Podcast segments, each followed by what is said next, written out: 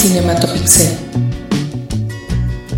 ¿Qué tal amigos? Bienvenidos al espectacular episodio navideño presentado, conducido, producido al unísono por los podcasts de Cinematopixel y La Zona Fantasma, que yo creo que ya, ya cuántos capítulos llevamos, amigos, ya cuántas colaboraciones.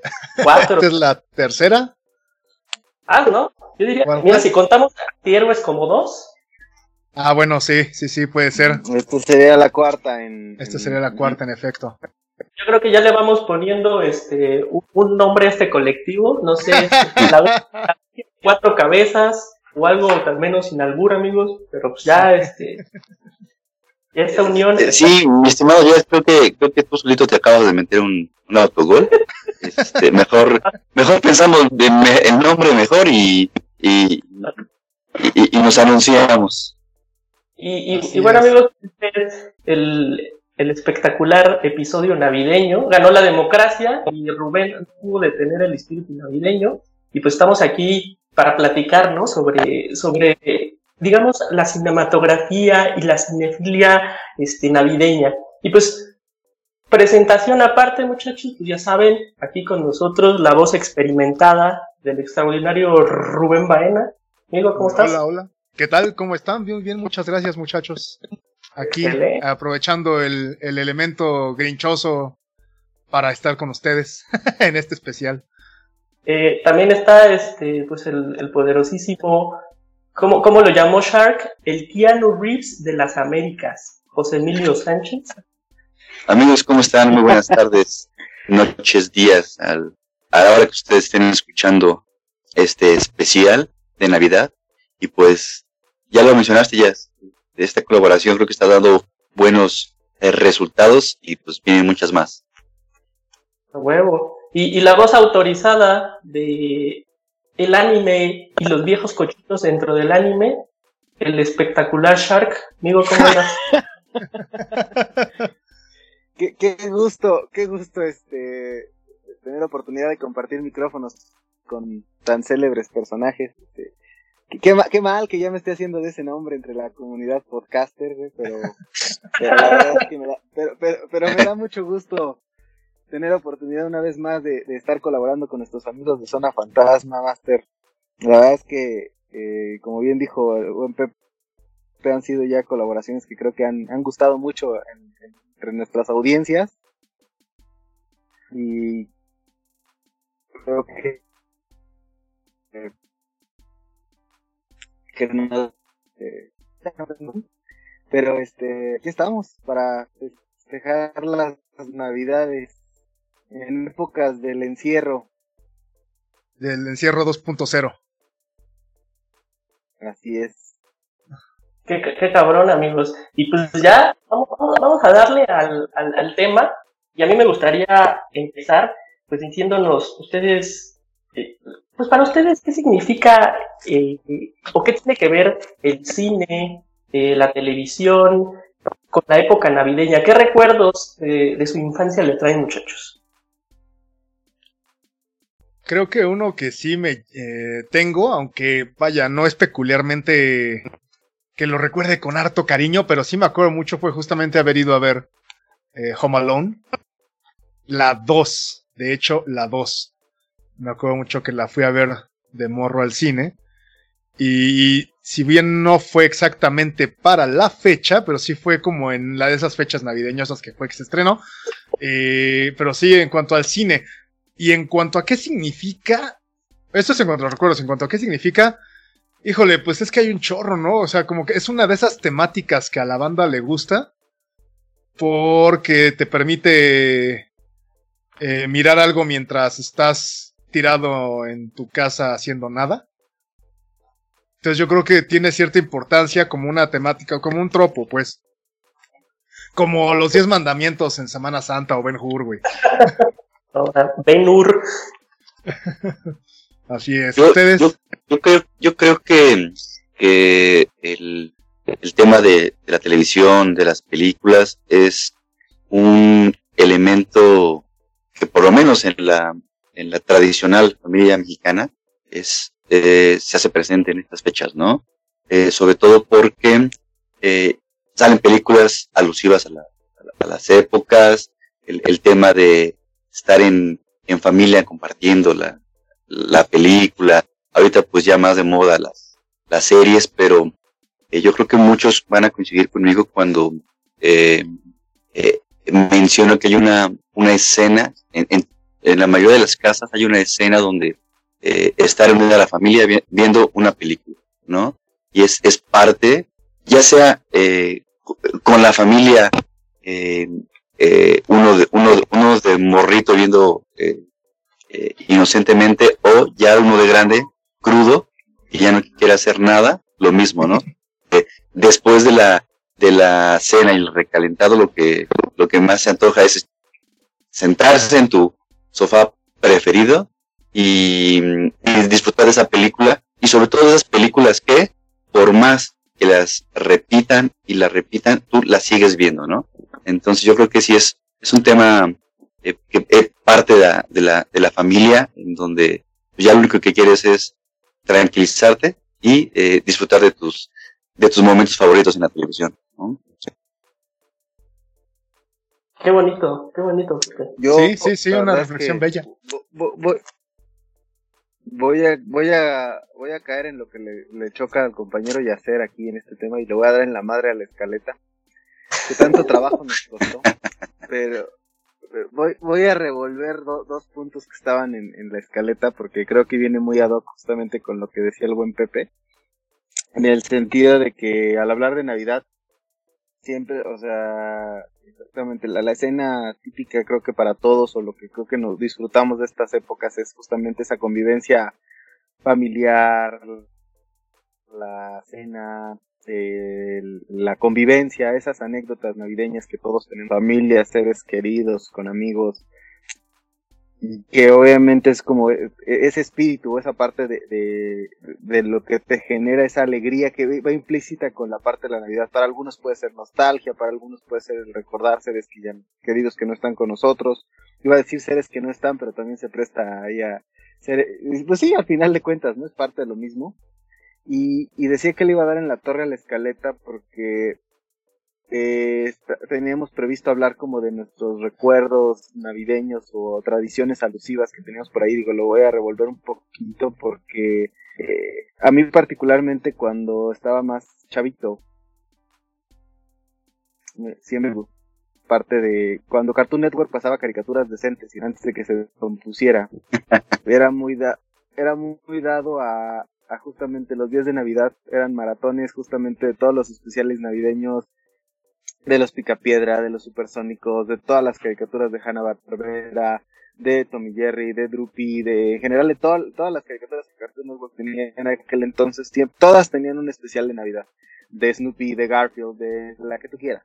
Y la verdad es que era, como muy, muy grato, sobre todo cuando eres, además, de la, obviamente la N cantidad de películas navideñas que estaban en nuestra época de, juventud, las que siguen se vuelven ya clichés de televisión de las que vamos a hablar más adelante. Creo que justamente ese tipo de, de, poder disfrutar en la comedia de tu sillón, ya fuera con tu familia o tú solito, o sea, con tus hermanos, los que tienen la fortuna de tener hermanos, este, justamente sentarte a ver eso. Y yo particularmente tengo una tradición que, eh, de que pude conseguirla en el DVD y después la colección en Blu-ray también.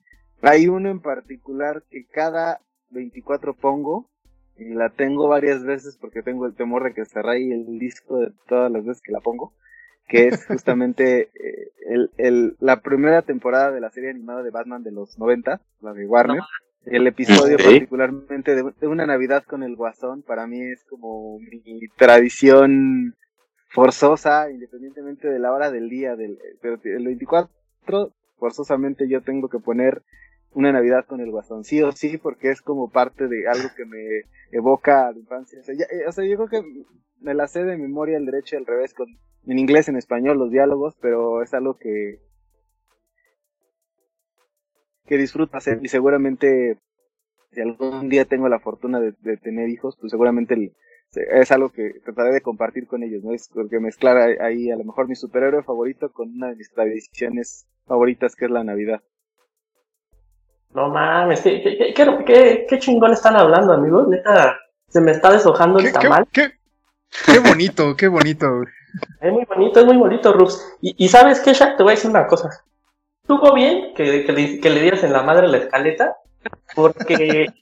sí, no, y porque, porque quiero preguntarles, y eso nos va a llevar ya a los madrazos con todo, porque decía Pepe, ¿no? Que, que, en estas épocas pues se ponen pues películas, series alusivas, ¿no? Pero por otra parte Shark también, no, pues mira, no necesariamente la película o lo que ves se tiene que, tiene que ser temática navideña como tal, ¿no? Hay cosas que, por ejemplo, vas como ya uniendo una con otra. Por ejemplo, yo, yo decía en, en, un capítulo anterior, ah, yo, El Señor de los Anillos, que es una cosa que yo nunca he visto en mi vida, pero siempre la, la uno con la Navidad. Como que siento que siempre la ponen en el, no sé si es en el 5 o en el 7. Y por ejemplo, el Titanic, ¿no? También me lo avientan. Titanic, sí, claro. Sí, sí, sí. Que no son películas necesariamente navideñas, pero tú ya ya tienes el match, ¿no? Ya es el, switch con esas cosas. Y entonces, eso va a mi siguiente pregunta hacia ustedes, muchachos. ¿Qué diablos, qué mierdas es realmente una película navideña? ¿Qué se puede contar como una película navideña? Y ya con eso le entramos directo a las películas. Mm. Yo le voy a que sí tiene que tener alguna, algo de la temática, ¿no? O sea, vaya, es que no sé, lo que dices que es cierto, Titanic, que es algo que pasa tradicionalmente en, en el cine, bueno, en la, en la tele, en el 25. Yo no la pondría, simplemente porque es más como una cuestión de aprovechando que está toda la banda en su casa, vamos a ponerles esto, que va a durar medio domingo por los comerciales. Bueno, medio, medio, medio 25. el Señor de los Anillos sí dura todo un día aún sin comerciales, güey. Si te ya sé. Son, 12 horas de película, güey. En extendido, en extendido.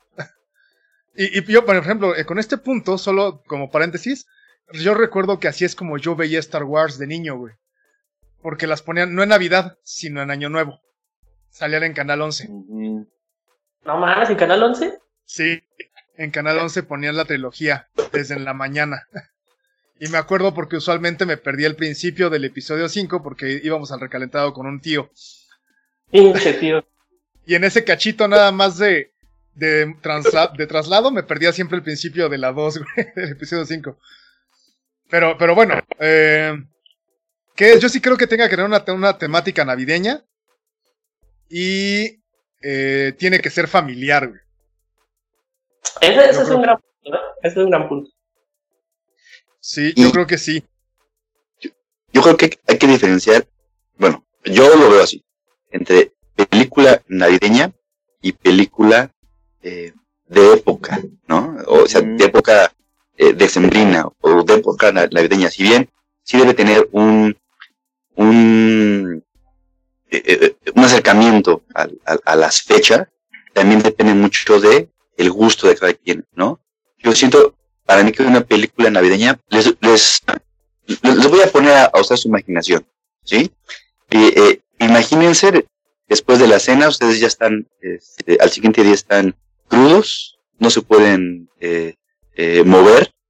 cuando teníamos, em, cuando rodábamos los 20, no importaba, pero pues ya llegas a cierta edad en que optas por descansar, ¿no? Y aquella película que tú pones en la televisión, te acomoda, ¿no? Te gusta tanto, la has visto tantas veces, como, eh, como mencionaba Shark, eh, se saben los, te saben los diálogos, te sabes las escenas, las repites. Pueden ser chistes malos, pero te ríes de los mismos putos chistes. Y estás jetón, te quedas dormido, vuelves a despertar y dices, ah, ok, voy en este ¿no? Te puedes volver a quedar jetón, puedes volver a despertar y, ah, mira, ya va esto. O sea, te gusta tanto y acompaña esas, este, a, a, a, a tu día ya de, destruido, pero te gusta esa película. Entonces yo creo que para mí una película eh, eh, navideña es aquella que tú puedes ver, eh, sabes que tal vez no la veas completo, pero como te gusta tanto, que acompaña tu día, ¿no? Independientemente de que tenga o no eh, escenas de, de, Navidad. No sé cómo ustedes vean. Yo creo que podría diferir ahí.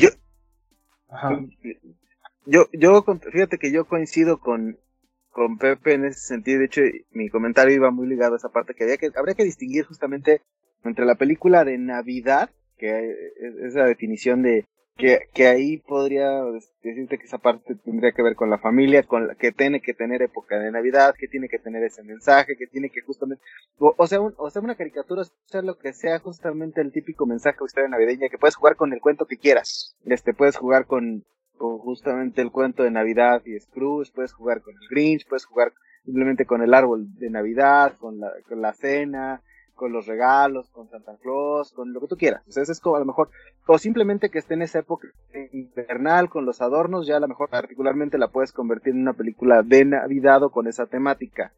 Y la otra es justamente esas películas que o se estrenan en esa época, porque además eh, normalmente en el 25 de diciembre siempre se estrena normalmente una película, o se estrenaba, digo, hasta este año, situación tan peculiar, Desafortunadamente le va a tocar a Wonder Woman.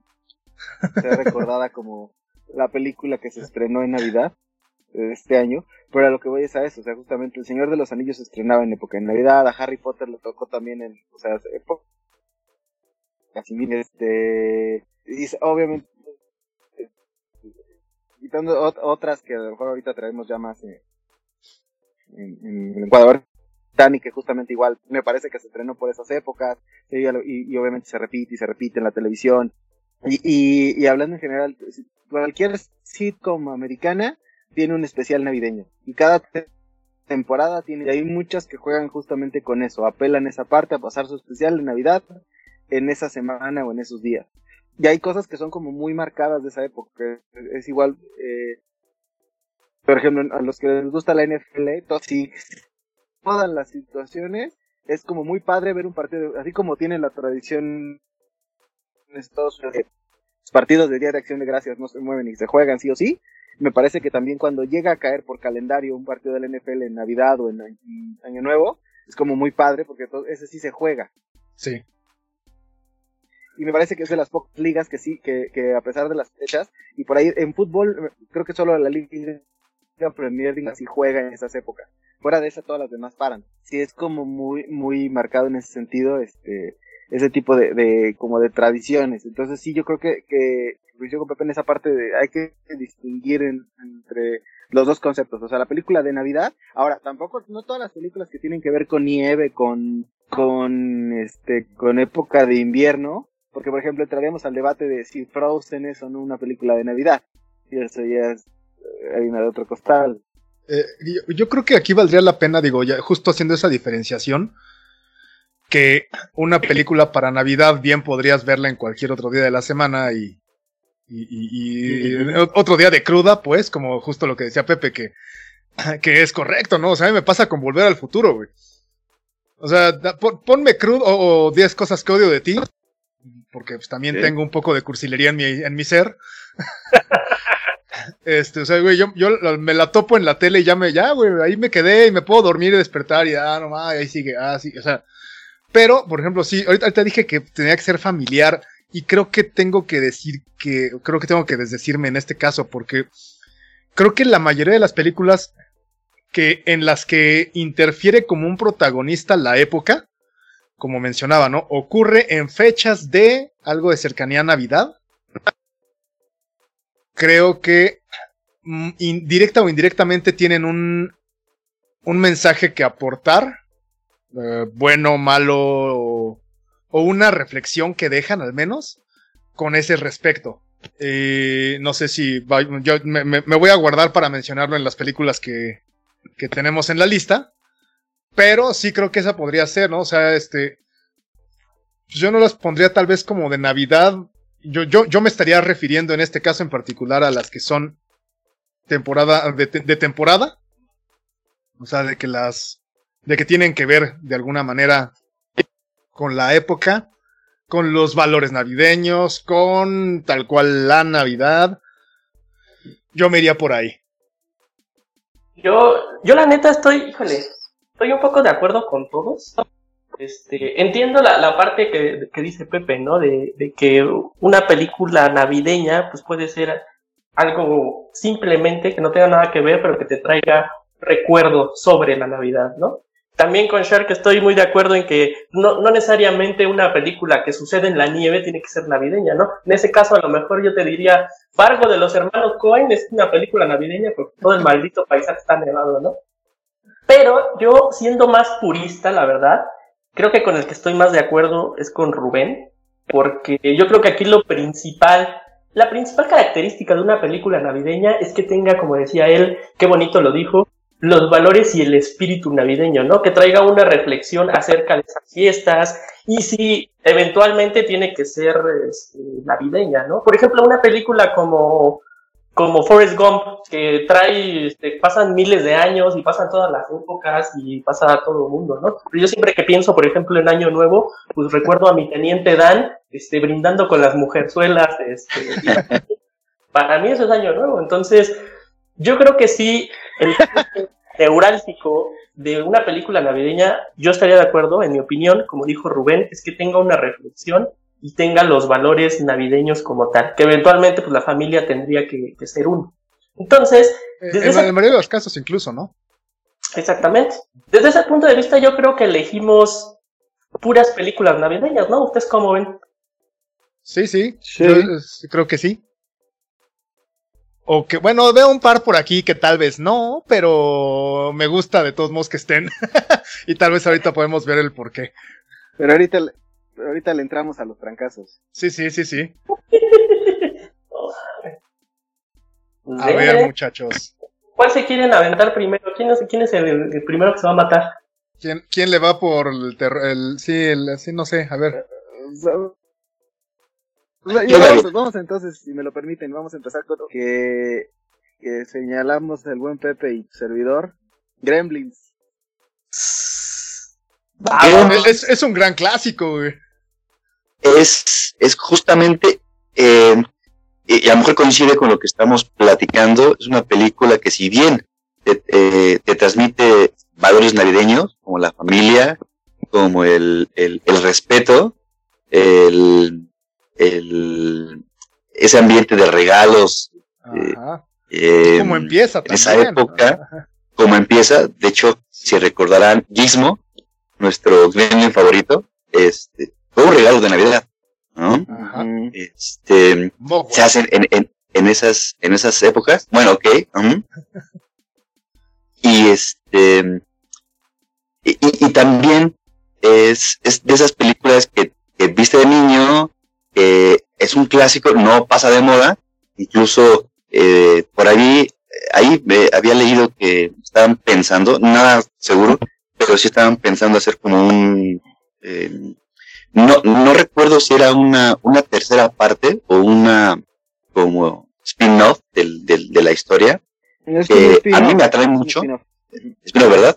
Sí, que a mí este, me pega la nostalgia y, y a mí sí me gustaría que, que ocurriera, ¿no? Entonces, eh, eh, sí es yo creo que sí es considerada una película como tal eh, navideña que también incluso eh, te, te mueve un poquito como la, la parte de, de, miedo en su momento, ¿no? Cuando, cuando crecimos y vimos la, la, la película, decir, bueno, eso, esos seres sí existirán, mejor este, cierro bien la llave del agua, no vaya a ser que se vayan a mojar y se vayan a multiplicar, ¿no? Este, para mí es una de mis películas. Yo, fíjate que aquí, aquí este, hay, hay un detalle muy curioso de, en cuanto a Gremlins. Digo, ahorita abonando al, al comentario, cuanto se, se, por ahí se ha publicado mucho que, que es un spin-off, pero al parecer va a ser animado y iría por, lo están produciendo Warner para, creo que iría plataforma, entonces, este, que diría más como en el, la historia de, de Gizmo ahí respecto al, y más con el anciano que lo cuidaba cuando era más joven. Pues creo que va más como por ahí el pero bueno, haciendo eso de lado. Yo creo que pasa algo muy curioso, porque no, no, no ubico yo al menos en, canales de televisión, salvo raras excepciones, que transmitan Gremlins en la vida cuando curiosamente, o sea, a lo mejor justamente porque la separan en el aspecto de, de como, es como un terror cómico, pero obviamente toda la película se gesta en época de Navidad. Entonces, justamente las escenas de los gremlins en el cine, cantando Blancanieves, este, todo, eh, y saliendo ahí a la calle justamente con todos los adornos navideños, pues está muy marcado en qué época estaba dando la película. Obviamente por la dinámica de los monstruitos y, y, y tal vez enfocando un terror cómico, a veces la gente como que la separa de, o trata de separarla de la época cuando realmente pues era hasta ¿Cuántos no hemos visto así el guismo con su gorrito navideño, no? En, en, hasta como producto de, de, marketing.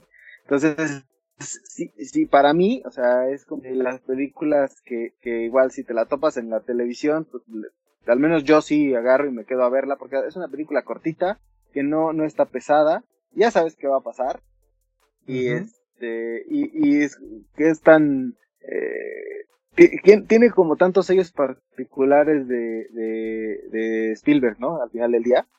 Ah, totalmente, güey. Pero ahorita que lo mencionas, fíjate que de morro sí recuerdo que la pasaban en Navidad, güey. Exacto. Antes sí la pasaban en, no, pero sí, sí, sí. No sé por qué la... De morro sí la veía para esas fechas. Optaron por, por el regalo perfecto. ¿Cómo se llamaba la, de El regalo prometido. El regalo prometido, ¿no? optaron por pasar esa y, dejar de lado a los Gremlins, pero sí, era una película navideña, se pasaba en esas épocas, pero pues ya, actualmente, si, es eh, si, quieren verla. Exacto, pero es que es como, como justamente, o sea, unos cerecitos verdes que empiezan a destruir una ciudad, por mucho que se geste Navidad, como que tratan de sacarlo del ánimo de la gente en ese sentido, o sea, es como mejor pongo a un papá que hace todo por conseguir un juguete, que poner esa otra película. O sea, al final es en gustos, pero sí es como muy marcado el por qué se queda como, como sí, sí, puede ser. fuera de, de, muchos televisión en esta época. Y a ver, ¿qué más tenemos, muchachos? Tenemos. Fíjate, ah, yo. Ajá, dale, dale, dale, perdón. Me gustaría entrarle a una película que nada más, este, ya le voy a dar pie a Pepe, que es el experto, el, especialista en este tema. Pero de todas las películas, yo tenía planeado de todas las películas, pues verme por lo menos unas 5 o 6. Pero pues ya saben que la vida, pues, la vida es culera, ¿no, amigos? Entonces, pues, nada más me dio tiempo para ver, me la topé en HBO Go, que es este Batman Returns. Uh, uh, uh, mames, la neta, yo tenía, ¿qué será? ¿Cuándo salió esta cosa? ¿En los 90? de los 94, yo creo, güey. ¿Cuántos años? Puta, no, yo... 92, yo creo, ¿eh? Exacto, más o menos. La vi cuando, cuando salió esta cosa, la vi en el cine, recuerdo, cuando la experiencia del cine era, era muy chingona para un niño, de ir con sus papás que compraran todo el bote gigante de palomitas. Y, y pues sí la recuerdo como algo chingón, pero ahorita que la vuelvo a ver, de verdad, eh, la ciudad gótica de Tim Burton es una cosa increíble. es increíble. Y, y, la Navidad en esa ciudad gótica es algo que yo jamás he visto en otra película porque pues es una Navidad así como, como sucia, ¿no? Como fea. O sea, como, como que ves la nieve, pero ves este, el lodo embarrado en la nieve. Y es una cosa súper atmosférica y bien chingona. Y de verdad, yo aquí es cuando yo digo, ese, ese de verdad es la esencia de la película de Navidad Oscura y también la película de superhéroes, porque pues ahorita, ahorita ya vemos cosas así tipo Nolan o tipo el Joker, ¿no? Que es como, como el cine de, de superhéroes, pero, pero realista, ¿no? O, con personajes más acá. A mí se me hace una, una chingadera. Y cuando ves la película de Batman Returns, realmente ves el cine de fantasía y de superhéroes, puta, ahí, ahí de verdad es una Navidad que te da miedo, porque son puros personajes freakies como le gusta a Tim Burton, pero es una Navidad que sí te dan ganas como, como de vivir. Entonces, la verdad, yo, la única que pude ver de nuevo, que tengo muy fresquita, es Batman Returns, y de verdad que, qué maldita joya, ¿eh? No, no me acordaba de ella. Es una gran, gran joya. Claro, combina a un superhéroe, combina la época navideña y a una mujer en látex. ¿Qué más puedes pedir? No solo a una mujer en látex, a Michelle Pfeiffer en látex, güey. El, el, el, un sueño húmedo de muchos, incluyéndome.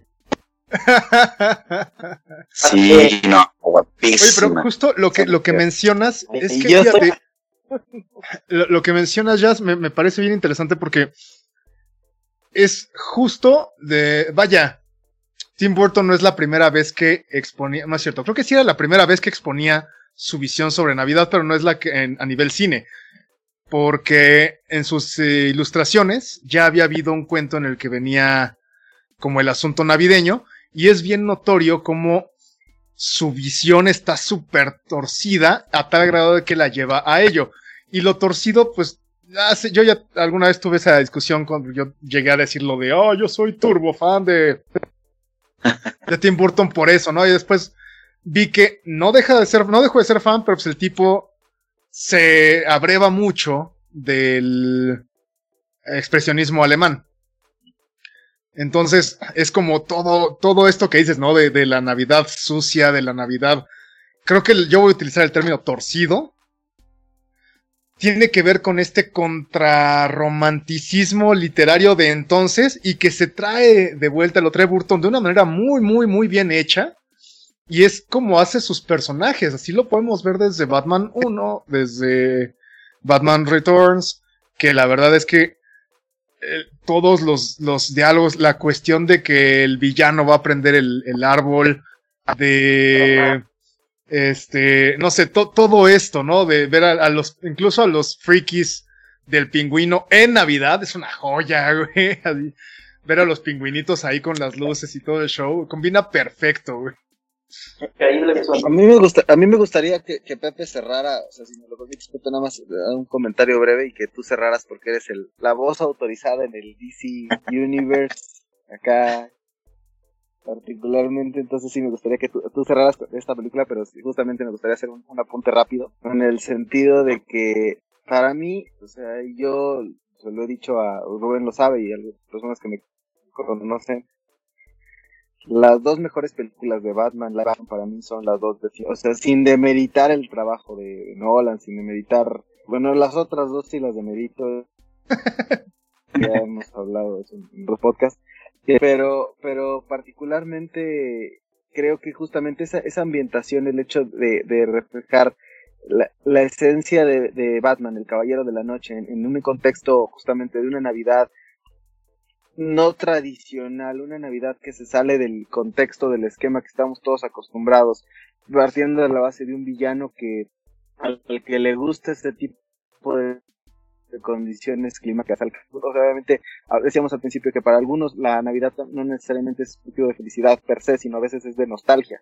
Y justamente me parece que jugar con esa parte, de, sobre todo la historia del pingüino, y esa parte, esa relación que van construyendo entre, el amor, eh, atracción y a la vez como cierta, eres mi, mi amigo, mi enemigo, con el que siempre han jugado Gatúbela y Batman. Justamente esa parte entre Selina Kyle y Bruce Wayne, o sea, es, es, es eh, ir mezclando toda esa parte, obviamente la ambientación, el vestuario, la época, eh, todo eso me parece que le, le, juega mucho a favor a la película, la ambientación en general, o sea, yo creo que el hecho de que la hayan ambientado en, en, época navideña le queda mucho mejor a que si lo hubieran intentado hacer en Día de Brujas. O sea, se hubiera visto como muy cargado, ya demasiado cargado a, ese contexto. Y si la metes en otra época, como que pierde el sentido. O sea, de alguna, manera se vuelve como gris. O sea, el hecho de, meterla ahí era como el momento perfecto para que esa película tuviera más en Independencia, normalmente la, la, música los vestuarios, todo, todo le juega a favor a esa película y, me parece que fue una pena que, que dejaran la, la saga de Burton en dos películas. A la vez es algo positivo, pero a la vez me parece que creo que a todos nos hubiera gustado ver por lo menos una tercera parte. Creo que sí alcanzaba y, ver a lo mejor otra interpretación de otros personajes, pero, pero regresando al tema de, de la época navideña, creo que sí es algo que, que funciona para Tim Burton, en, y digo, ya hablaremos más adelante de otra de sus obras, pero sí creo que es un, parámetro bastante significativo para el personaje, para el director. Creo que es una, en la época que la pongan es una película que, que vinculas perfectamente a, a, esa película de Navidad. Sí, totalmente. Aparte tan teatral, ¿no? Sí, algo muy curioso y que Tim Burton lo supo manejar y más que manejar, le sacó mucho provecho. Es que eh, la imagen típica tú tienes de la Navidad es todo luminoso, todo armonioso, este, todo es felicidad y Traigo mencionó eh, ya hace algo, y ese es el punto que me quiero referir. Eh, refleja la Navidad como la otra cara de la Navidad, ¿no? Eh, obscura, que también pasan cosas malas, que no, que no nada más la Navidad se festeja en lugares bonitos, ¿no?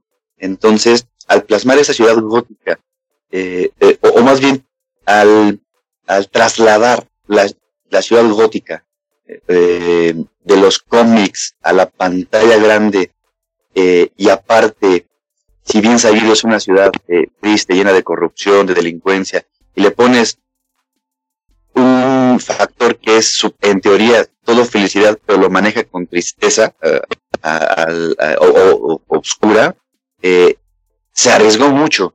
Recordemos que venía de un super éxito con, con Batman 1 o Batman nada más, eh, Michael Keaton y este, ah, se me fue el nombre del guasón. Jack Nicholson. Jack Nicholson, gracias. Eh, uno de los mejores guasones que han, que han, que han estado en pantalla grande.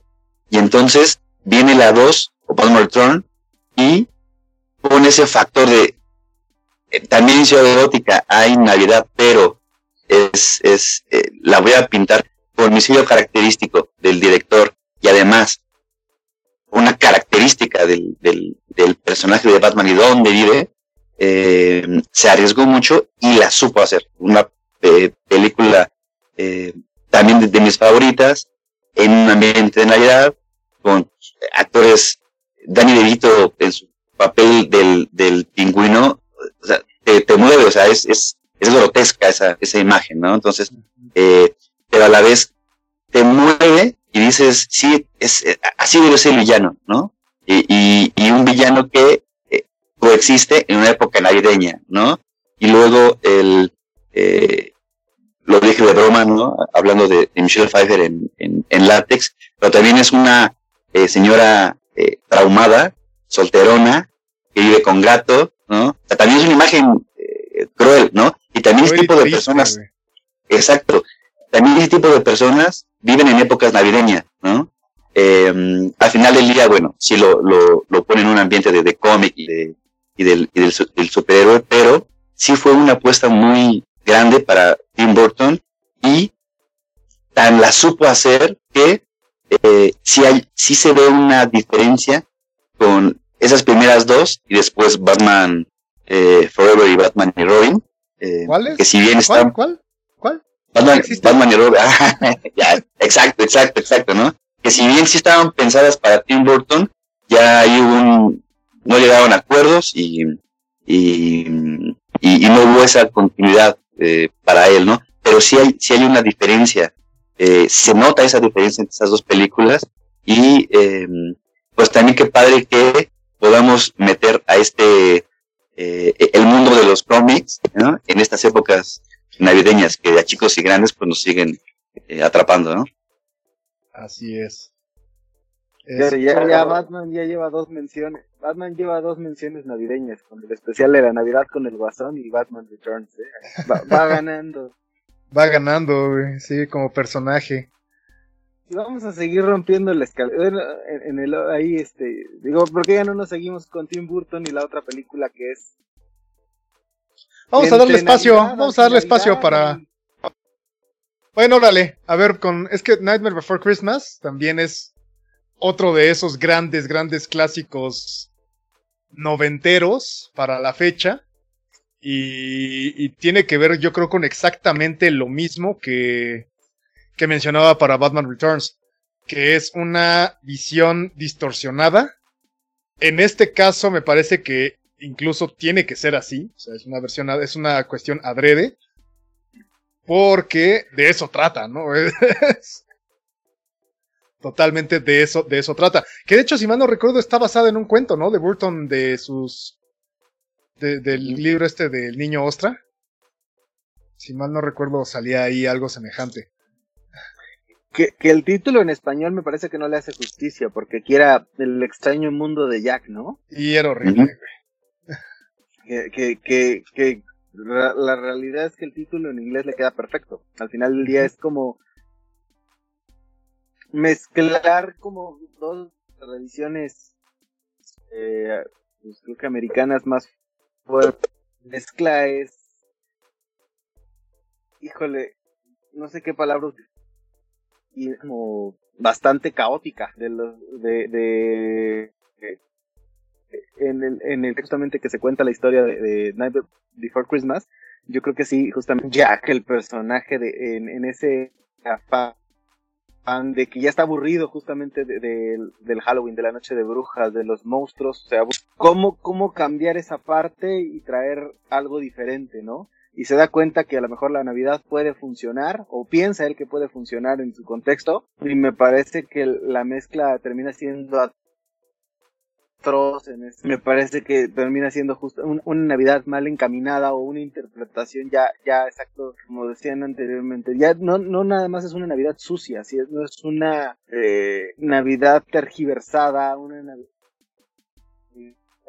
modificada y, y, de alguna manera que pierde su esencia, ¿no? Me parece que también esa, esa parte, que, creo que le pasa un poco lo mismo que a los Gremlins, ¿no? O sea, el hecho de ver esa, esa representación de Santa Claus de Burton, como lo, independientemente de que lo secuestran y de todo lo que pasa en la película, no sé si justamente ese, ese diseño de Santa Claus sea precisamente como el más, o que tenga como más, eh, de alguna manera empuje para mostrárselo, en este caso a lo mejor en el contexto de si estoy en Navidad, estoy con la familia, de los niños, etcétera, veas a Santa Claus ahí casi casi amordazado, y que pues, está buscando ser salvado, o sea, no es, no es como una como otra película de vamos a salvar la Navidad de los cariñositos rescatan la Navidad. No, o sea, me parece que sí es, es un contexto completamente diferente y mucho más eh, más Burton al final del día. O sea, que es esa muestra de, de yo no yo no me voy a casar con el concepto tradicional. O sea, yo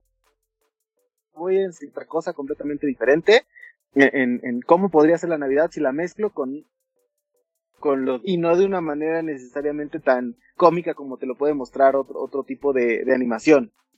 No sé cómo ven. Pues es que, fíjate, ha habido versiones como ah, de Santa, justamente de Santa Claus, ¿no? Eh, ahorita que dijiste solo eso de que no parece, no es como de los, los cariñositos. No quiero hacer la comparación, solo me refiero a esta estética, porque la película no la vi, así que no puedo decir si está buena o no. Pero me acuerdo mucho de esta película del origen de los guardianes, donde salía Santa Claus, pero así con los brazos turbotatuados y este. O sea, más como un motociclista que como el Santa Pachoncito. Ajá. De, hecho, ahí llega. Hizo algo parecido hace poco también con Santa Claus, ¿no?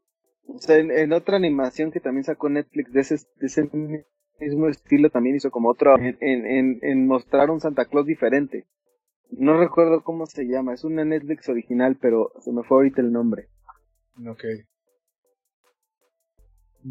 a ver si mientras ustedes opinan de, de Nightmare Before Christmas lo encuentro. Yo, yo pienso que, por ejemplo, a mí me gustó mucho y yo creo que define todo lo que es Burton este, el adjetivo que le dio Rubén, por ejemplo, que ya que lo, que lo dijo en Batman Returns, lo dice ahora en The Nightmare Before Christmas, que es este, así como twisted, ¿no? Como torcido. Al final del día, Jack Skeleton pues, no es un mal tipo, ¿no? No es un güey malvado. O sea, es un güey que vive, como dice Shark, en cierto contexto. Y de repente él conoce la Navidad y dice, ¿qué, es esto? ¿Qué es esto padre, no? Que, que donde la gente da regalos, y donde hay buenos deseos y donde no todo es mala vibra y estarse espantando y ser culero. Entonces, en este como, como onda de retorcer las cosas, pues sí, y sí es muy mala onda. Y a mí, a mí esta película se me hace, de repente sí me da tristeza, ¿no? Porque ves como Jack Skeleton intenta como, como vivir la Navidad, pero pues el güey no sabe, ¿no? No sabe ser bueno, no sabe ser cariñoso, no sabe qué es la buena onda, no sabe qué es lo chido, y entonces pues lo ves como intentando y fracasando en, su Navidad, y es súper, sí es súper cruel, a mí, a mí las películas de Burton siempre se me han hecho muy crueles, y ser cruel con, con la festividad pues más bondadosa del ser humano que es la Navidad, pues sí es, es interesante, pero a mí, por ejemplo, The Nightmare Before the Christmas siempre me ha parecido una película bien triste, de güeyes que intentan hacer cosas, pero pues por su contexto, por estar ahí este, siempre clavados con por fango, pues no tienen esa posibilidad pues de ser buenos. Entonces se me hace, se me hace una película súper triste esta, esta de, de, Nightmare Before the Christmas. Klaus, Klaus, perdón, Klaus es la película que decía ahorita de Netflix. Ah, ok, ok, ok. Híjole.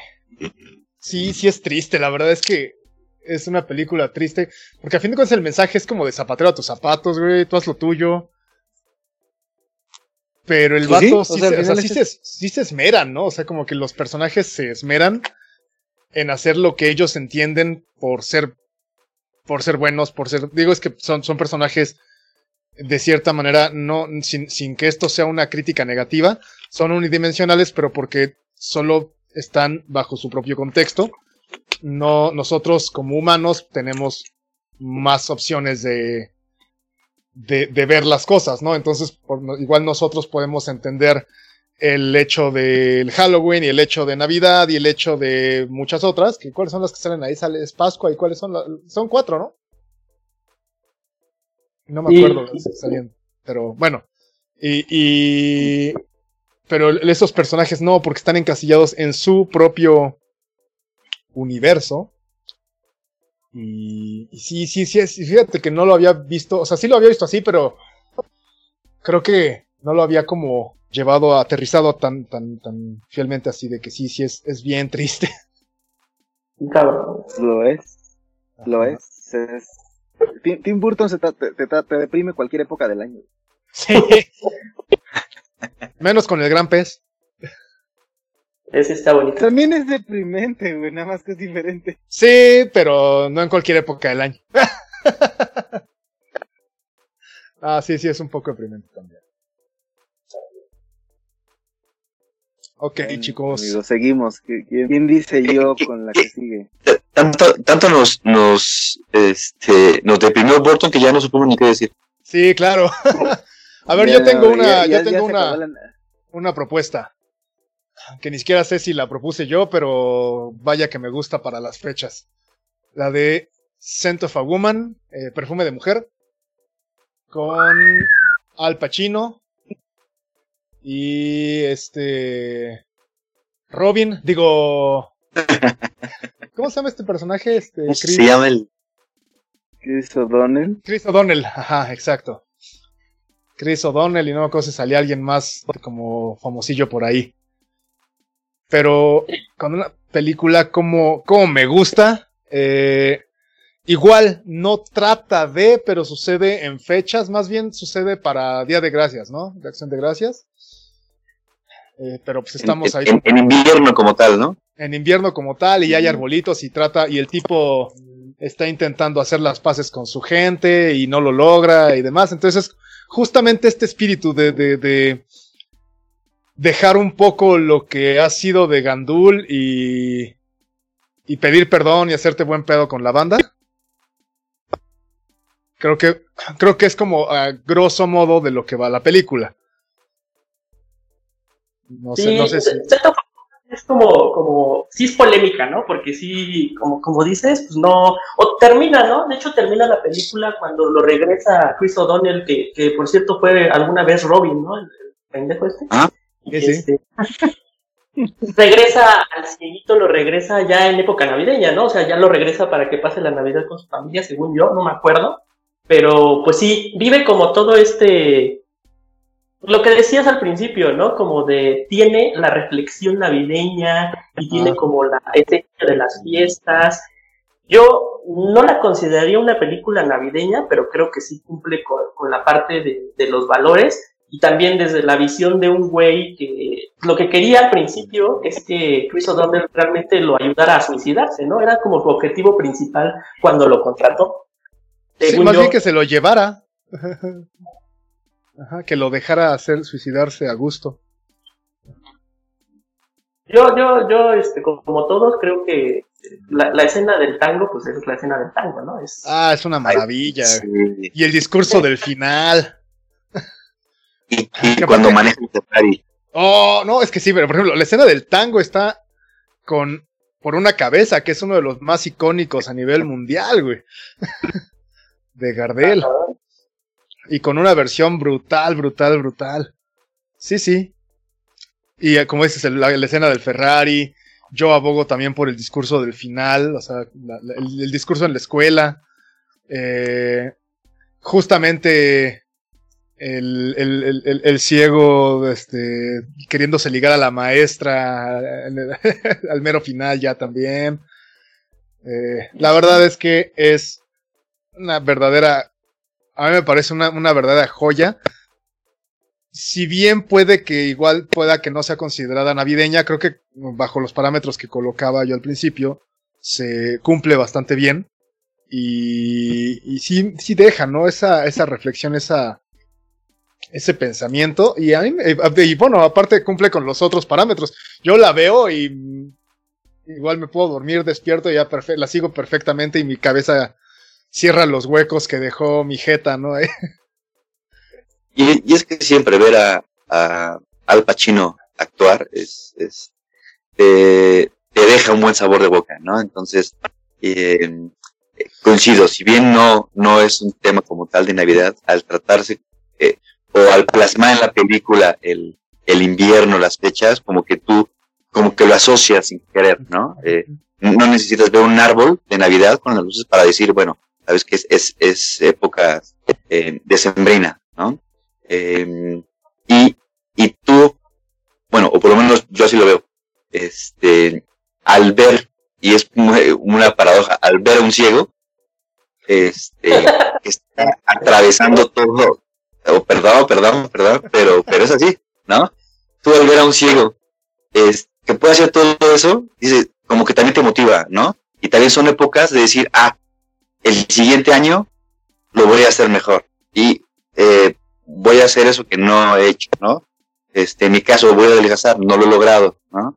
Pero eh, sí, también es una película motivacional eh, y, que, y, que, y que te deja un, una reflexión de decir, eh, independientemente del problema que esté pasando, porque son épocas de reflexión y echarle ganas para lo que viene, ¿no? Y yo sí consideraría a Perfume de Mujer como una eh, película eh, navideña, además de justamente eso, la puedes ver y volver a ver y, y, no pasa de, de, época.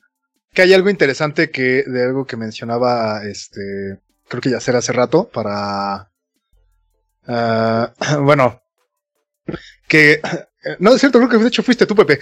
Perdón. Es que justamente estamos hablando de que una una persona para quien la Navidad está resultando, o bueno, puede ser una experiencia negativa, es una persona tremendamente miserable, Al Pacino, ¿no? Este, el, coronel. es, alguien muy miserable, muy nefasto. Y pues también vive en estas fechas, o sea, es una persona que también está en este planeta, ¿no? Y que su, su experiencia se cambia, ¿no? En este fin de semana que, que se avienta en Nueva York. Este, termina por ser por, por cambiar su perspectiva. que ahí podría ser algo también como Dickens, ¿no? no es, una película que nunca he visto y ya ya, no ya como ya sería me la echó a perder porque con todo el final pues ya ya no te este, voy a poder maldita sea Vela de todos modos está re buena güey. ah güey veas pero, el culpable soy yo, güey. esa película no es como que se haya estrenado ayer. O sea, la realidad es que yo no la he visto en muchos años. Yo también Tras 25 años. No siento más mal, amigo. Eso sí, eso. El culpable soy yo. Ya, tiene sus buenos añitos, pero vela y es más, vas a querer hacer un, un programa de la película, porque es, es muy buena. Sí, sí, sí. Y vas a querer aprender a bailar tango. Yo aprendí por esa canción. ok. ¿Con cuál seguimos, muchachos?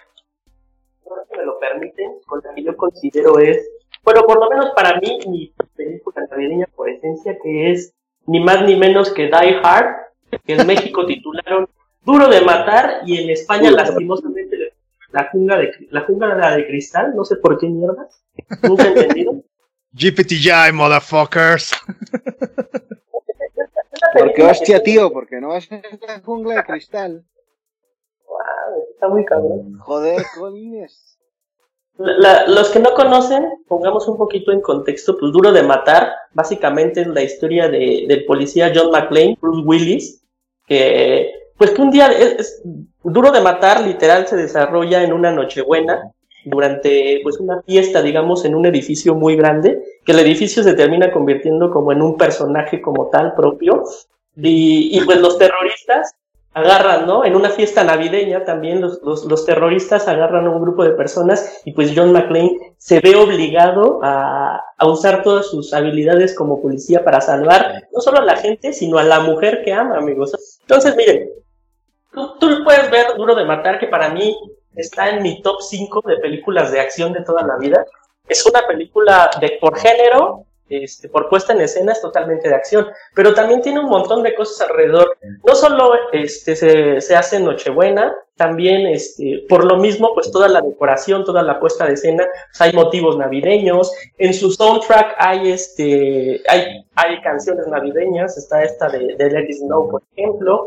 Y lo que se me hace más importante, y no sé si se acuerden, es que la motivación también tiene que ver con lo que siempre ha dicho Rubén durante este podcast, que tiene los valores navideños, ¿no? Si ustedes se acuerdan, John McClane va a ese edificio, este, no va nada más porque sí, no es una casualidad, él va porque quiere reconciliarse con su mujer, este, porque el espíritu navideño le entró y dice, pues vamos a darles una otra oportunidad. Entonces, él va a, ese edificio porque le entró el espíritu navideño. Entonces, ahí la Navidad no solo es como un adorno, sino también impulsa la narrativa de la película. Entonces, ustedes podrán decir, Jungla de Cristal, pues es una película de, este, de acción, pero, pero yo creo que tiene todos los elementos para, para hacer una película navideña. No sé ustedes qué, qué opinen sobre esto.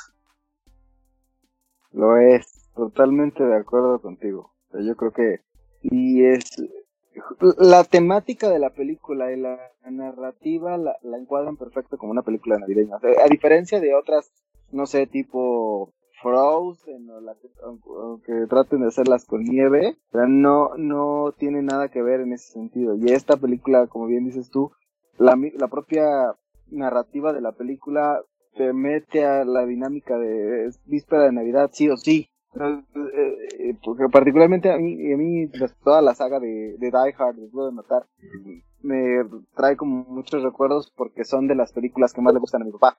Entonces, evidentemente, sí es como que las, las vinculo a esa parte. Aunque yo sí debo reconocer que, y me salgo un poquito de contexto, pero para mí, de las películas que más me gustan de Bruce Willis es el último Boy Scout. Entonces, este, ahí sí ya es como, pero es en cuestión de gustos, ¿no? Punto y aparte. yo soy más fan del último Boy Scout, sin embargo, como película navideña, sí duro de matar. Es un personaje, o sea, como dijiste del edificio, creo que la Navidad también lo es, porque el tipo se la pasa quejándose también como de... Ah, o sea, ¿cuántas veces no se dice algo como, ah, pero feliz Navidad? Eh, ah", o sea... Eh, es, es, es, un, es, es un, como dijiste, un motivante y también una circunstancia constante el hecho de que están en Nochebuena. De, que, de que está sucediendo en ese momento, es como de chale, el vato está súper frustrado, este, y luego se la pasa, bueno, también dando guerra y demás, ¿no? De eso trata, pero sí, sí, en efecto es todo el, el protagonismo tiene que ver con la época. Bien cabrón y, y, y, y, mucha acción, ¿no? Que también eso nos, nos gusta, ¿no? Pues es Bruce Willis siendo Bruce Willis, güey. Sí, la verdad. Ya, ya no sé. ¿cuántas, ¿Cuántas fueron en total de Duro de Matar? Cuatro, ¿no? ¿Cuatro? Ya la última. ¿Pero la última es la cuarta o la quinta? Según yo, la cuarta la última. Son cuatro y la quinta es de, la quinta ¿cuál es la de su hijo? ¿La cuarta o la quinta? a eso iba, esa era mi pregunta. No me acuerdo, la neta. Pero sí se, se volvió como un este, tal cual una, una eh, franquicia, pero que, que, generaba eh, mucha expectativa, ¿no? De ahora qué, qué va este, ¿Qué, va a suceder. Ahora, ¿qué va a pasar? Ahora, la verdad es que ni siquiera daba para una segunda, porque la circunstancia era muy específica, ¿no? Como la de. Como la de la de te voy a encontrar y te voy a matar. ¿Cómo se llama? Con Liam Neeson. Búsqueda sí. implacable. O sea, es como, güey, yo no quiero juntarme con ese güey, ni sé parte de su familia, está todo salado, güey. o sea, en la 1 le secuestran a su hija, en la, en la 2 le secuestran a su esposa, ¿no? No manches, güey, y en esta, pues es lo mismo, ¿no? Es como de toda, toda la magia venía con que él, como dijiste, había hecho el viaje para encontrarse con su esposa, para tratar de arreglar las cosas por Navidad. Y la dos, pues como de chale, y ahora se volvió a enojar con su esposa. O... ya, ya, ya, este. Ya, ya divórciense. Es que es el clásico, ¿no? De las cosas que impulsan a las películas de acción a tener secuelas. Por ejemplo, ¿qué impulsaría a tener una segunda parte de serpientes a bordo, ¿no? De unas serpientes que hay en un avión. Y aún así, la gente este, lo hace. Está cabrón. Claro, claro, claro. Sí, definitivamente. Es una película navideña. ¿Qué otra, muchachos? Ah, pues viene una de las clásicas noventeras también. Es así, yo creo que sí es la película navideña, ¿no? Por algo nomás. Sí. sí. Que debo reconocer que a mí no me gustan, güey. Vamos a empezar, ¿eh? Sí, ya sé. Pero antes digamos cuál es, güey. Que lo diga el buen Shark, que es el, este, el, que, el que la propuso con tanto ahínco. Sí, sí, sí, dale, el cliché de los clichés de Navidad. Cómalo. Macula y Colkin haciéndole. Es, que esa. exacto, esa película es justamente sinónimo de Navidad. O sea, esa película sabes que la van a pasar en televisión abierta, sí o sí, que la van a pasar en cadenas de televisión de cable, sí o sí, que los banners de las ahora de, la, de las aplicaciones de streaming, las que tienen los derechos, la van a poner luego luego hasta adelante, sí o sí. Porque finalmente es, es, es la esencia completa de, del, del, espíritu navideño y del milagro navideño y de, de como de todos los mensajes que quieras transmitir en cuanto a la época. ¿Por qué? Porque te ponen una ciudad nevada, porque te ponen a un niño que primero pues justamente renegaba de su familia porque no lo trataban bien, porque, Bueno, los valores no sé, güey. Yo creo que sí tiene muchas cosas si lo ves así, o sea, después ves o sea, ya, podemos ir desmenuzando parte, la parte cómica, si tú quieres, y, algo a lo mejor que nos puede explicar eso. Los que tienen Netflix pueden ver este, ¿cómo se The, Movies That Made Us, que también está justamente el, el, de Home Alone, y te cuentan justamente esa parte como de la sátira de, de todas las escenas que hace Macaulay Culkin con los dos raterillos, como que evocando esa parte de animación a la Tommy Jerry, de todo les va a pasar, pero no les va a pasar nada al final.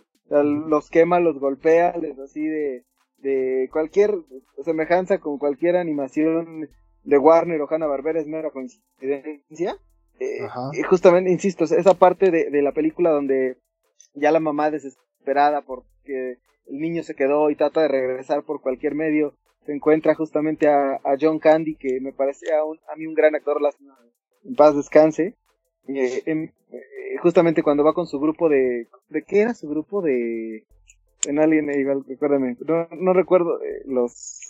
Como que cantaban a capela, pero tenían como sus instrumentillos ahí. Ah. Y, que agarra y, de buena manera dice, yo voy para allá, señora, yo la llevo, ¿no? De, de buen samaritano. Algo que a lo mejor en la actualidad ya difícilmente alguien vería de, ah, sí, claro, yo mujer sola me voy a subir en una camioneta con unos pinches músicos hambreados pero al final es, es, parte de lo bonito ahí, o sea, la parte también de del viejito que era el vecino, que todo el mundo le tenía miedo porque salía con su pala y resulta que obviamente alguien que vivía atormentado porque no podía ver a su nieta en, en, esas épocas y extrañaba a su hija y, y, justamente esa parte de los villancicos y lo, lo que cantan y, y el, el, mensaje al final de, de, deseo que mi familia regrese, ¿no? Y un poco lo trasladan después a la segunda parte, ¿no? Ya obviamente es Nueva York en plenitud de Navidad y, Rockefeller Center y el árbol más bonito y, y obviamente, insisto, es como, como tal vez exagerarlo un poquito, pero es la imagen que, que sobre todo las películas hollywoodenses tratan de mostrar de Navidad.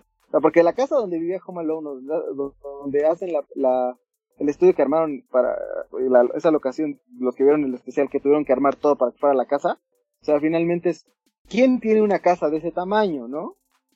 y además, ya si nos vamos a la segunda, o sea, el hotel donde se lleva tampoco es un hotel de dos pesos. Bueno, en Nueva York no hay hoteles casi de dos pesos. Pero, pero además, regresándonos un poquito a lo que decíamos al principio, Ahí es justamente la Navidad perfecta, o sea, todo, todo es impecable, la juguetería, todo, todo, todo, todo, todo es impecable, no es Navidad sucia por ningún lado. Si acaso eh, la parte de a lo mejor que quieren retratar de la delincuencia y los carteristas, así estos monitos en Central Park, la señora que alimenta las palomas, digo, ya me, ya me fui a Home Alone 2, pero me parece que es como un producto que va muy ligado el uno del otro, no los puedes despegar, porque además no te pasan una, te pasan a veces hasta las tres, que la tercera ya sabemos que es una representación muy triste porque, porque ya era por de situaciones y porque además no iba a tener la misma gracia el niño, evidentemente. Pero con independencia de eso, yo creo que sí, Home Alone es el, el la película navideña por excelencia de la televisión en general. O sea, es, es como la película que fue hecha para que cada año te la, te la pongan sí o sí y cada año yo te puedo apostar que hay gente que, así como nosotros podemos tener en cantidad de ediciones, pero hay gente que va a estar viendo Home Alone en la televisión. Y si no la pasan en la tele, va a agarrar su, su plataforma de streaming en donde esté y la va a poner. Porque es como justamente esa, esa esencia de la Navidad que tienen esas películas para lo que reflejan, para lo que transmiten. Y es, es una película también, yo diría, de película de, de, de, mamá. Porque, o sea, yo no conozco mamá que no, no le gusta estar viendo esa película sí o sí en esas épocas. Si no es ese día, es en los días previos o, posteriores, pero forzosamente en época de diciembre. ¿Ustedes cómo ven? Que, sí está, sí está este, ahorita decías que sí tiene, sí es good vibe la película, pero también sí está medio retorcida, ¿no? O sea, la familia es bien culera con el Kevin. el gordo, el, el hermano, todos son bien, bien ojetes con el Kevin y, y, pues sí, ¿no? Y, y, tiene muchas cosillas, eso que decías, por ejemplo, también, yo creo que si hay una, una ciudad eh, navideña cinematográficamente, pues es Nueva York, ¿no? Totalmente, sí. No sé, si es esa donde hay un cameo de Trump. Sí, de hecho sale, eh, sí. creo que es el único que le da indicaciones, ¿no? A Kevin. como el único que sí le, le vete por allá, algo así, sí. Y, como decías, ahorita que, que dijiste lo del de, programa este de, de Movie That Made Us, sí, sí, te puede gustar o no, pero sí era una forma bien diferente de hacer, y si lo ves, como decías, pues era, era un tiempo en donde no había CGI. Toda esa recreación de la casa que hicieron, que la hicieron, no, este, dime si estoy mal, la hicieron creo que en, un, en la alberca de una universidad, un pedo así, ¿no? O sea, recrearon toda la casa para que... En un en el gimnasio de una universidad. Cosas que ahorita ya no ves, porque ya no vas a gastarte ese varo en eso, te lo gastas en, en, algo digital, ¿no? Entonces, te lo gastas eso en publicidad. Entonces, era, era una forma diferente de hacer, de hacer cine, y, y yo sí, no puedo decir que me gusten, creo que no es la palabra para describir Home Alone, pero sí, sí me trae, sí me trae buenos recuerdos, deja de Navidad, de cómo se hacía cine en los 90. Es algo, es algo muy padre. A mí, a mí la neta sí, me gusta. Y, y la verdad que Macaulay Culkin... Yo, Home, yo Home Alone 2 sí la vi en el cine, o sea, también por eso es como que más, todavía te trae como, me, me recuerda esa parte. Sea, la, la, primera sí fue completamente de video VHS y la segunda sí me tocó en el cine. Pero, pero sí es como, como una película que pasan los años y por increíble que parezca, no pasa de moda.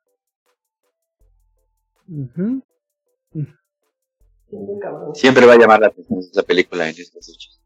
Sí, la verdad es que sí. Y la escena, ¿no? De... ah, claro. Clasicazo también. Oigan amigos, pues ¿qué, les parece si, si vamos eligiendo para ir cerrando ya este, sus películas también? ¿Quién, quién, quiere entrarle a otra película, Pues igual yo una cursilada. Una, una cursiladota que sería Mientras dormías. Con Sandra Bullock. En épocas navideñas también. No sé si la recuerdan ustedes. Yo, solo quiero hacer un paréntesis pequeño. Perdón. Este, fíjense que aquí el, Rubén, que es el más Grinch, pero está eligiendo las más cursis de todas, ¿eh? sí, sí, sí, sí. La neta es que así yo, yo, yo la veo siempre con mi bote de helado. Lo que tú no sabes es que siempre en estas fechas van tres fantasmas a visitar a Rubén. se, le aparecen tres fantasmas. Tres fantasmas y lo visitan, y en enero lo visitan los tres reyes vagos, güey. Y el, la bronca es que se quedan el resto del año, güey. Fundamentalmente gastar, güey. Sí. No, bueno, el punto es que pues, aquí lo, lo, que tiene esta película es que pues sucede al respecto de las de como las fechas, ¿no? De hecho, si mal no recuerdo, más bien eh, empieza como por ahí de empieza el otoño y termina ya en época navideña, que es cuando despierta el vato y eh, Sandra Bullock haciéndose pasar por la prometida de un vato que se cae a las vías del metro y ella es por, por porque la dejen, ella lo rescata y cuando, cuando se llega al hospital para que la dejen entrar a verlo, dice que es su prometida, ¿no? Y resulta que la familia está así como de, ay, este, su prometida y demás, y la morra, o sea, es, es, el enredo al respecto de. Y ya todo el mundo la ama porque Sandra Bullock y... sí, sí, sí. Este... Que, que, hablando de Sandra Bullock, también estaba esta otra de la propuesta, ¿no? Que también pero eso no tiene nada que ver con Navidad, ¿o sí? Solo, creo que están en Alaska, ¿no? Pero que no, el caso. Lo que pasa es que es en Alaska, güey, pero no es en ah. exacto, güey. O sea, ahí sí no, no es, es, en Alaska y es como, aparte no es como la época más fría de Alaska, güey. Simplemente yo creo que como un verano de Alaska. Porque de hecho, están en verano porque tienen que bajar las persianas, sí es cierto, tienes razón, güey. bueno. Yo que confesar, o sea, Sandra Bullock es, es de esos casos que que no, a, mí particularmente sí, siempre me ha parecido muy atractiva Sandra Bullock. Yo sé que a lo mejor no es la opinión más popular en muchos aspectos, pero es, es, es una, es una actriz que tiene algo, o sea, tiene, ah, claro. tiene un carisma muy particular, tiene un sex appeal muy especial, o sea, no, no es, o sea, si tú ves a Michelle Pfeiffer, sí es como muy marcado que todo el mundo tiene una preferencia por Michelle Pfeiffer, porque es como el, el, el role model en muchos sentidos, ¿no? Es como el estereotipo tal vez de, de una mujer atractiva. Y Sandra Bullock me parece, me parece distinta. Más tierna. Y, esa parte, me, exacto. Y, y esa parte me, pare, me parece que lo, le, le ayuda mucho, en general. Y es como la morra del corazón de oro. digamos, digamos, para, para hilarlo al tema, es la eh, chica perfecta que llevarías a la cena de Navidad con tus papás. Sin que sea una morra trofeo, por ejemplo, ¿no? O sea, es que es, que es justamente Michelle Pfeiffer o, o, Sandra Bullock, no, esta, este, Meg Ryan, eran como las chicas trofeo. Y Sandra Bullock siempre tuvo como ese sesgo de no ser como la más bonita, pero es que, qué muchacha, es, le va a caer bien a tus tías, güey, este, o sea, eso, ajá. Exacto. Y yo creo que por eso también a mí no me gustó a Meg Ryan, ¿eh?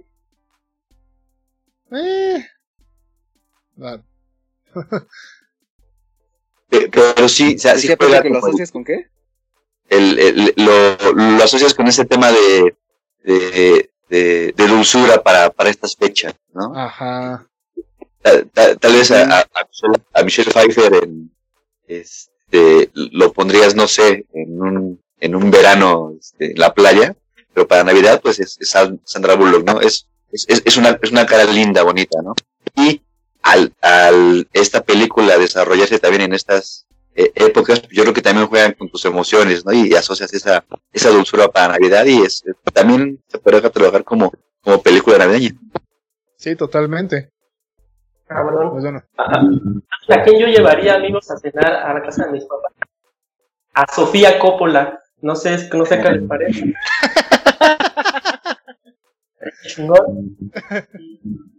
¿Y qué les parece si, si cerramos con, con, otra de las películas, ¿no? Que sí es, este, es del otro lado, pero pues es una también que no puede fallar en las épocas navideñas, este, que es el Grinch, ¿no? Totalmente, Doctor Zeus haciendo de las suyas. Y, aparte tiene muchas presentaciones distintas. Perdón, ¿me crean que yo nunca he visto Grinch? Ninguna de las presentaciones. Ninguna. No sé, no me mueve, no, no sé qué pase. Pero yo nunca he visto Grinch. Así que, este, pues con base en lo que ustedes digan ahorita, me voy a animar a verla o no. Pues... Yo, creo que, yo, creo que, justamente, Doc, el, tema de Doctor Seuss es que hace cuentos muy, muy para niños pequeños. O sea, realmente Doctor Seuss no, no está pensado para, para gustarle, o sea, en el sentido al adulto. Sin embargo, si tú ves la, la animación clásica de Doctor Seuss, de, de, Grinch que nos transmitían en la televisión, sobre todo en, cadenas de televisión por cable, incluso a veces en televisión abierta, eh, de la versión viejita, que debe durar como unos 25 minutos a lo mucho, tal vez menos. Eh, la historia per se es muy simple, muy elemental, pero vamos a hablar de milagros navideños del ser que en apariencia no tiene corazón o que ya está como muy destruido por todo lo que le ha pasado y que de pronto a raíz de la Navidad se, se transforma en, en bondad y, le nace justamente modificar a raíz de que, de que se da cuenta que los regalos y, la comida no es lo que hace la Navidad, ¿no? sino ese espíritu que tiene la gente. Y ya las otras entregas que han hecho posteriores, por ejemplo la de G a mí me hace muy bien. No me gusta justamente cómo plantearon a los, a los Who, en, este caso a la aldea de, lo, de como que sacarlos un poquito del, contexto. A mí no me gusta mucho cómo los representan, pero Jim Carrey me parece que lo hace eh, excelente. Y en la última versión que hicieron con animación 3D, me parece que que queda bastante bien, muy ad hoc a para adaptar un cuento clásico a nuevas épocas y para que lo conozcan.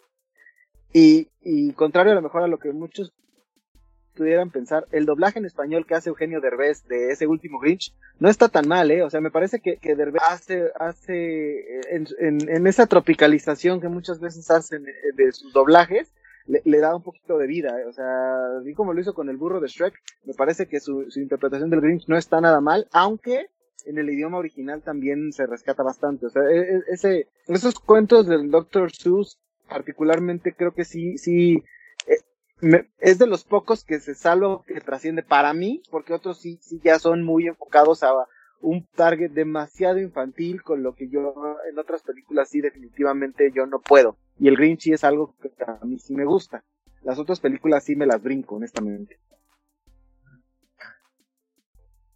Rubén, tú ibas a decir. Yo, yo iba a decir que a mí me parece que el Grinch. El Grinch como personaje está muy mal entendido. Porque al Grinch no es que le caiga mal la Navidad. Le cae mal la gente. es como de, Dejen de darle lata al pobre vato que nada más quiere estar solo, güey. Entonces, eh, sí, siempre he pensado eso, ¿no? De que, que, que, el Grinch no es que, le, no es que no le guste la Navidad, lo que pasa es que al Grinch no le gusta a la gente y, y, y a veces no lo puedes culpar por ello. Pero, en todo caso... Lo justificas a veces. Yo, yo sí lo justifico, es como de, güey, o sea... Sí, sí, ¿no? O sea... pero, pero bueno, en realidad aquí tiene que ver con, con que Zeus lo simplifica demasiado, ¿no? Como decía Shark, es, al ser un autor extremadamente infantil, eh, tiene que simplificarlo bastante. Eh, yo creo que... Eh, em, yo creo que yo creo que al momento de que de, que Zeus uh, genere este personaje, inmediatamente se hace un personaje clásico porque a fin de cuentas resulta en este cambio de, de perspectiva que ya mencionamos en, en, otros, en otro par de, momentos, que es alguien miserable que cambia su perspectiva, ya lo mencionamos con, con, con Al Pacino, ya lo mencionamos este, con el, el, pingüino que no cambia su perspectiva, pero también es alguien miserable que vive en Navidad. Y, y, el Grinch es lo mismo, ¿no? Es un personaje, pero que también hasta le hace medio maldades, ¿no? A la banda, ¿no? Así como... van a cantar villancicos y les los, fastidia y demás. Entonces, eh, sí es esta cuestión del espíritu, de contagiar el espíritu navideño. Eh, ya si le rascas, llegamos a. Yo llego al punto que les mencionaba, ¿no? Yo más bien creo que este güey estaba muy enojado con la gente, o sea. que también me parece que hay una historia ahí al respecto de que lo manchaban y demás, ¿no? En, la de Jim Carrey. a, mí lo que, de las cosas creo que más rescatables también sería, o sea, la canción, la melodía de justamente del Grinch cuando se está robando los regalos es icónica, o sea, yo creo que trasciende épocas, generaciones y la pueden poner perfecto y la han puesto incluso en muchas otras películas, ¿no? O sea, de hecho en Home Alone, incluso por ahí, eh, en la 2 me parece, no, no recuerdo también en la primera, pero al menos en la segunda sí hay una parte donde ponen un pedacito de, del Grinch, ¿no? Que incluso lo comparan con el personaje este que es como el, el como el gerente en turno del hotel. No sé, en esa mueca que hace cuando sonríe. Ah, ya, ya, ya, sí, sí, sí. Clásica. Pero, pero sí, o sea, me, me parece que la melodía particularmente de, de, del Grinch en la versión animada, o sea, yo creo que trasciende todas las épocas que quieras y es como muy representativa de, de la época navideña. el Grinch, como decían, sí es un personaje que ha influenciado muchas cosas, ¿no? Por ejemplo, si tú ves a Calamardo, Calamardo pero como dice, como dice Rubén, ¿no? O sea, tú culparías, por ejemplo, a Calamardo. Si tú tienes un vecino como Bob Esponja y tienes un vecino como Patricio, pues obviamente te cagaría, ¿no? La gente, y, y, lo, mismo pasa en las versiones que yo he visto del Grinch, como, como dice Rubén, que, es, que la Navidad es como muy, ah, es muy castrante, ¿no? Sí lo retratan como muy castrante, y entonces sí de repente entiendes a este güey por qué se ha vuelto amargado a lo largo de los años. Yo ahorita que, que Shark eh, como que daba un paseo por las versiones y hablándole a, alguien como Pepe que nunca ha visto la, este, ninguna de ellas, pues sí, sí te recomendaría, yo estoy de acuerdo con Shark, que le entraras, por ejemplo, primero a la versión animada. Creo que es como que la que agarra cosas del, del cuento original y como que tiene esa esencia más, sí, como navideña, lo que pasa con la de Jim Carrey, a mí me sucede mucho con Jim Carrey, es que el güey pues tiene, siempre tiene que meterle su, su cuota de Jim Carrey, ¿no? Como que sus pinches gestos, todo como su Entonces como que sí siento que Carrey se come al Grinch. Entonces, yo por ejemplo, sí, sí, Pepe, a ti te diría que nunca la has visto, sí te la recomiendo, cabrón. Creo que es una historia bien bonita y bien chingona, pero que le entraras a la última versión animada. Creo que a mí es la, por lo menos la que más me gusta. Eh, eh, habla una persona que en efecto nunca la ha visto, pero sí puedo considerar ya un elemento más de la Navidad al Grinch. Así como existe Santa Claus, así como existe este, los renos, creo que ya, eh, por lo menos yo siento que aquella persona que no le gusta la Navidad, como, como que también es, es, un, es un señalado, ¿no? O, un apartado, y le dicen, no seas Grinch. Entonces, como elemento, creo que también es, es, ya es parte de esta época, ¿no? Este, y voy a, voy a seguir su, recomendación, voy a verla a ver qué tal. Ahorita me parece. De hecho, creo que tenía yo en PDF por ahí el, el cuento de Zeus narrado en rima. Voy a buscarlo, creo que sí lo tenía en PDF, A mí ya, ya, ya, a mí nada más para cerrar esta parte del y ahorita del comentario de Yacer, vamos a poner la dirección de Yacer hasta abajo en los comments para que los fans de Bob Esponja y de, y de Patricio vayan con antorchas a su casa, güey. no, yo sí conozco varios, ¿eh? Por, por, si tienen algún comentario que hacerle al caballero. No, pero es que hasta, güey, hasta siendo fan de Bob Esponja, o sea, este Calamardo lo único que quiere es tomar el sol, cocinar y, tocar su clarinete a gusto, güey. No, yo la verdad que no estoy fastidiando porque a mí ni me gusta Bob Esponja, güey. A mí sí, sí lo disfrutaba un buen. Oigan, amigos, pues sí dimos, buen recorrido por las películas navideñas. No sé, no sé si tengo para cerrar, quieran decir otra cosa, si quieren mencionar. Hora de terminar, yo, yo quiero agregar algo que todos le dieron la, madre de escaleta, yo también quiero hacer mi aporte para terminar de darle la madre.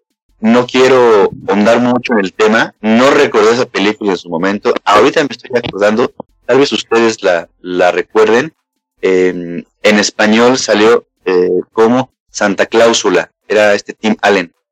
me estaba acordando de esa mm, película, pero no me acuerdo bien cómo iba, güey. La temática es que... Ajá. Ajá, él eh, le provoca un accidente a Santa Claus. Este, y hay una cláusula que si tú, este, no sé si lo, si soy, soy muy feo matar, ¿no? Pero si tú le haces daño a Santa Claus, ahora tú tienes que hacer su trabajo. Entonces Tim Allen se convierte, se va transformando poco a poco en Santa Claus. Y uno de niño dice, oye, eh, mi papá, mi papá es Santa Claus, o mi papá pues es Santa Claus, creo que eh, movía muchos sentimientos, muchas emociones de niño. Y pues ahí hablamos de otro símbolo eh, tangible de la Navidad que es Santa Claus, ¿no? Entonces, yo creo que también, eh, si no anda mucho en el tema, podría ser una muy buena opción para estas fechas, ver, este, a mí en particular, Santa Cláusula y Santa Cláusula 2, porque creo que hay tres o cuatro, no, recuerdo. Pero las, la uno. las primeras dos son, buenas, así que, este, si la recuerden, no sé si ustedes la, recuerdan. Sí, sí, yo, yo vi la uno, pero no me acordaba bien cómo iba. Sí, y, de, y de hecho está disponible en Disney Plus. Uh. pues yo, yo, yo cerraría, cerraría con ese, con ese, utilizando ese símbolo tan importante de la Navidad, que no es, no me odien, no es el, el, propósito de la, de la Navidad, lo tengo claro, pero hablamos de símbolos y si hablamos de no, pero, atraer hacia la pantalla grande esos símbolos. Mercadológico. Sí, claro. Exacto, exacto, ¿no? o sea, no, no, no podrías justificar sin, sin Santa Claus, o sea, a nivel mercadológico, finalmente, eh, yo, yo comentaba el otro día que, que para mí, o sea, justamente lo que lograron los americanos con Santa Claus es algo que nos ha faltado a nosotros, o en general a, la comunidad latino, latina, con los tres Reyes Magos, porque, o sea, sí los vinculamos así, pero no ves, o sea, una campaña de marketing tan agresiva alrededor de los tres Reyes Magos como lo hacen Santa Claus, ¿no? O sea, ves refresqueras anunciando Santa Claus, ves cadenas comerciales con Santa Claus, o sea, Pues es que así empezó, o sea, básicamente Santa Claus empezó como una mascota de Coca-Cola, güey. Pero con eso tuvo, y aquí realmente creo que nadie ha querido. nadie se hizo para vender. Sí, se, o sea, se hizo para, para, la venta. Como tradición, químicas más, por ejemplo, nosotros, aquí en México, ¿qué tenemos? O sea, la rosca de reyes, que creo que a, todos nos encanta. Pero, o sea, el concepto de los reyes magos sí es algo como esa ilusión para los niños, lo que tú quieras. En el centro del país, güey. No, no lo ves como un, fenómeno mercado, exacto, no, no, lo ves como un fenómeno mercadológico de, de crear, o sea, las tres figuras de los tres magos, o sea, por lo, por lo mismo de que cada quien los interpreta de diferente manera. Todo lo mismo, o sea, y, yo, y yo creo que ahora todavía va a cambiar más la, la interpretación de los Reyes Magos, considerando el tema de, que bueno, no es tema de este podcast, ya eso es otra, es harina de otra cosa. No, no olvidemos que en algún momento eh, fue. Es que, bueno, acuérdate que los tres Reyes Magos son en el centro del país, porque hacia afuera es el niño Dios. De hecho, a los Reyes Magos ni los, ni los topan.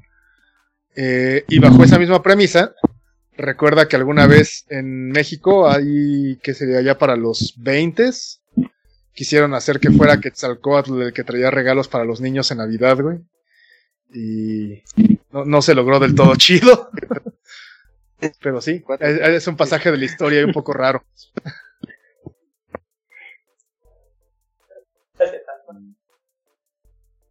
¿Cómo, cómo? Sí, habría estado re bueno. Yo, por mi parte, pues yo nada más les una recomendación, la, de la película navideña más bonita de la historia, se llama Marcelino Pan y Vino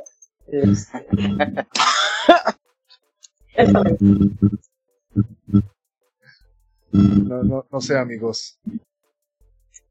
Pues yo, yo quisiera aquí, justamente aprovechando que estamos en estas épocas para, ya para cerrar, este, pues desearles amigos, todos los, obviamente los que estamos aquí y que hacemos posible esta parte, la, la gente de producción, que se esmera mucho en tener estas cosas listas y a ti, los compañeros Rubén y Yacer, que son los que le hacen más a la producción.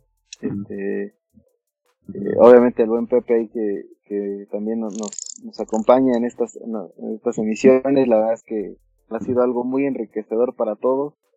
Pues, y para la, los, nuestros podescuchas que, que, que han hecho posible que estemos aquí, que hayamos logrado varias metas. La verdad es que agradecerles y desearles una muy, muy feliz Navidad eh, a todos. Felices fiestas, cuídense mucho. Digo, está, está complicada la situación. Hay que, hay que, hay que exagerar un poquito en ciertas medidas. Eh, la distancia, lavarse las manos pues aunque sea complicado, digo, pero afortunadamente la tecnología ahora nos permite podernos reunir, aunque sea por esta, por esta vía, ¿no? Entonces, pues, sí, no lo vean como que es algo pues, permanente, pero sí ahorita yo creo que sí hay que, extremar ciertas precauciones con muchos aspectos, ¿no? Así es.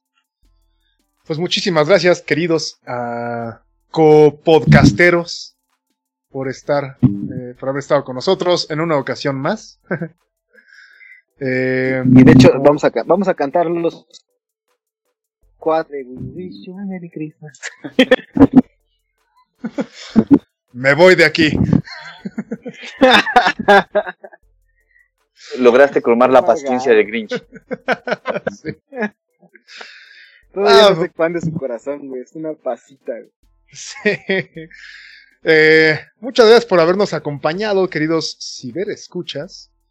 Y pues, eh, gracias también, Yacer, Pepe, Master, que nos eh, estamos compartiendo una vez más micros. Y este sí, parece que esto se está haciendo eh, habitual. Ahí está el Shark, justamente. Y tan habitual es, y tan habitual es esta emisión que la próxima semana les tenemos lo otro especial con estos cuatro individuos que estamos aquí presentes. es correcto, así es, así es. Pues parece que yo perdí la apuesta en todo ese, en ese, rubro. Porque tuvimos especial navideño, especial de fin de año. Y, la recomendación para los que nos escuchan es, si les gustó, recomiéndenos con sus amigos. Y si no les gustó, recomiéndenos con sus enemigos. Así que, eh, por un, de, de, aquel lado, este Master Yacer, Master Pepe, muchas gracias. Amigos, un gusto. Gracias, amigos. Master Shark, muchísimas gracias también. Pasa todo. Y yo, Rubén, me despido de todos ustedes. Nos escuchamos la siguiente semana en eh, La Zona Fantasma y Cinematopixel. Hasta la próxima. Cinematopixel. Producción Baena Lab.